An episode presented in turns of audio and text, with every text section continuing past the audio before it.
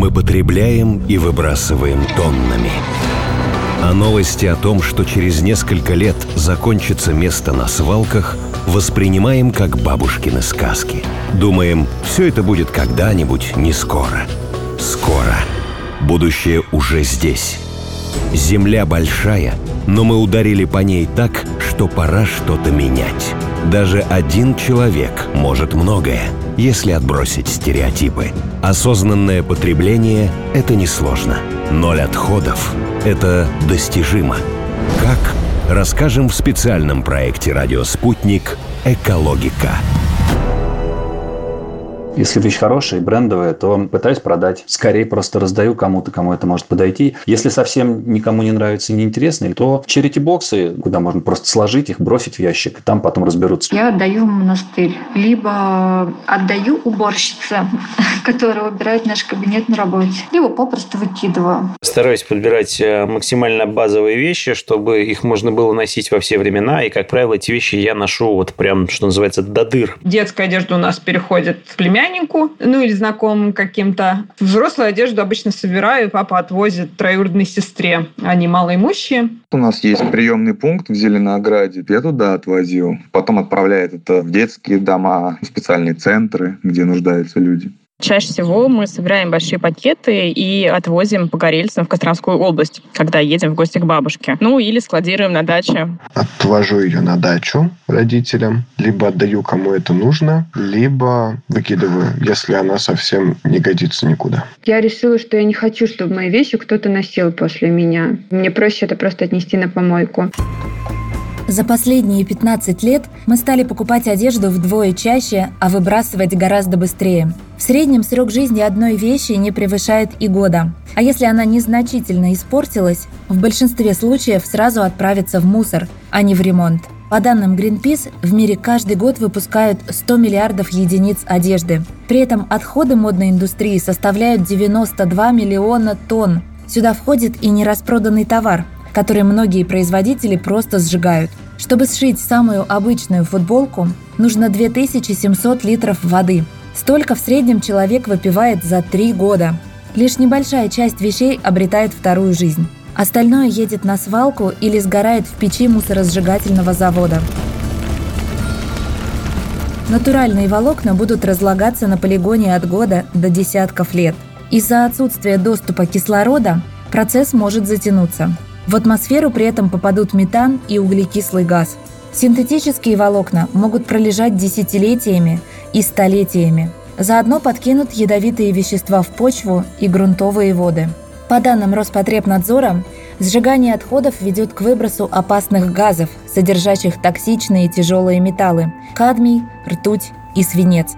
Поступая в организм, они могут повлиять на наше кроветворение, способствовать развитию канцерогенного эффекта, а также генетических и других отдаленных биологических последствий. Повышенное выделение метана, кислорода и углекислого газа способно вызывать удушье. Поэтому, расставаясь с одеждой, можно выбрать не мусорный бак, а благотворительный контейнер – Всемирный банк прогнозирует, что из-за пандемии коронавируса до 60 миллионов человек окажутся за чертой бедности уже в ближайшие месяцы. Вице-премьер России Татьяна Голикова в январе 2020 года сообщила, что в стране около 18,5 миллионов человек находятся за чертой бедности. Большинство из них – семьи с детьми. Также на данный момент оказались без работы более полутора миллионов россиян. Поэтому ненужные вам вещи для кого-то могут стать спасательным кругом. Дарья Алексеева создала благотворительный фонд «Второе дыхание», он передает одежду нуждающимся, а вещи в плохом состоянии отправляет на переработку. Ну, изначально фонд «Второе дыхание» занимался приемом только люксовой одежды, а мы знакомых своих попросили нам сдать вещи, чтобы их продать. Учитывая изначально высокую стоимость таких вещей и то, что их надевают всего несколько раз, после этого они чаще всего висят в шкафу уже не нужны, мы решили их продать для того, чтобы вырученные средства направить на обучение выпускников детских домов. Проект удался и решили сделать постоянно действующий действующий магазин, в который можно всегда приносить ненужные вещи в хорошем состоянии, и там же покупать то, что тебе понравилось, для того, чтобы средства перечислять на благотворительность. Очень многие начали просто приносить обычные там масс-маркет, да, то есть то, что продается в торговых центрах, а кто-то приносил и вещи попроще даже, там купленные когда-то давно, там забытые на антресолях. И сейчас получается, что мы работаем почти с любой одеждой. Мы за год, за прошлый собрали больше 700 тонн около двух с половиной миллионов единиц одежды, которые были отсортированы. Вещи в плохом состоянии идут на переработку, чтобы из них сделать новые материалы. Но большая часть была направлена на повторное использование. То есть часть вещей мы по-прежнему продаем, чтобы всю эту инфраструктуру окупать, а часть вещей выдается бесплатно. То есть для любого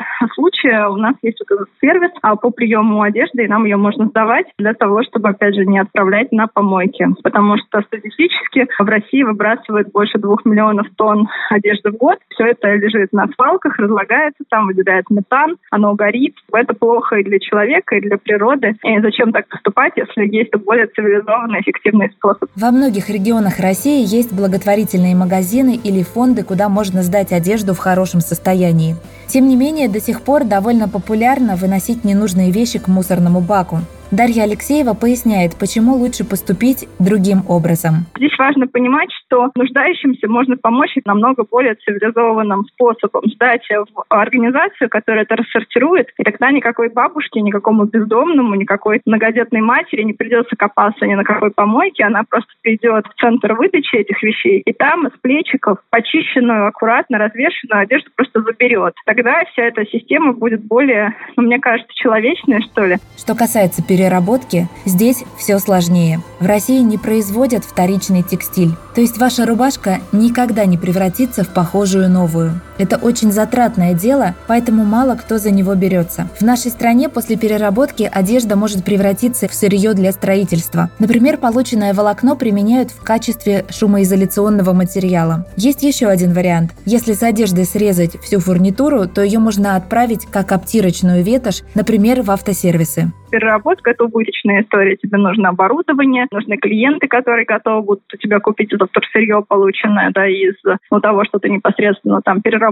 То есть это не везде, но тем не менее там почти в каждом городе можно найти организацию, где одежду примут. Важно только ее правильно подготовить, то есть в любом случае надо постирать. Например, мы там около 30-40 тонн, соответственно, направляем на повторное использование в месяц, а стоимость стирки получается, ну, промышленные около 40 рублей на килограмм. Но это гигантские деньги, несколько миллионов рублей, просто чтобы вещи постирать. Обычно у нас одна сортировщица сортирует 400 килограмм в день. Это больше тысячи единиц вещей, которые она вручную просматривает и распределяет на несколько десятков категорий, да, в зависимости от того, сезон, функциональность, бренд. И если она, например, какое-нибудь светлое кашемировое пальто, которое можно только химчистить, отправит в деревню, ну, нуждающимся, то, конечно, первую неделю все будут очень рады, но потом оно просто ну, будет уничтожено, и ясно, что никто его химчистить там не будет. А если его продать за несколько тысяч рублей, например, потому что оно стоило несколько десятков тысяч рублей, то на эти деньги можно там несколько сотен килограмм отправить гуманитарную помощь именно нужной этим самым людям.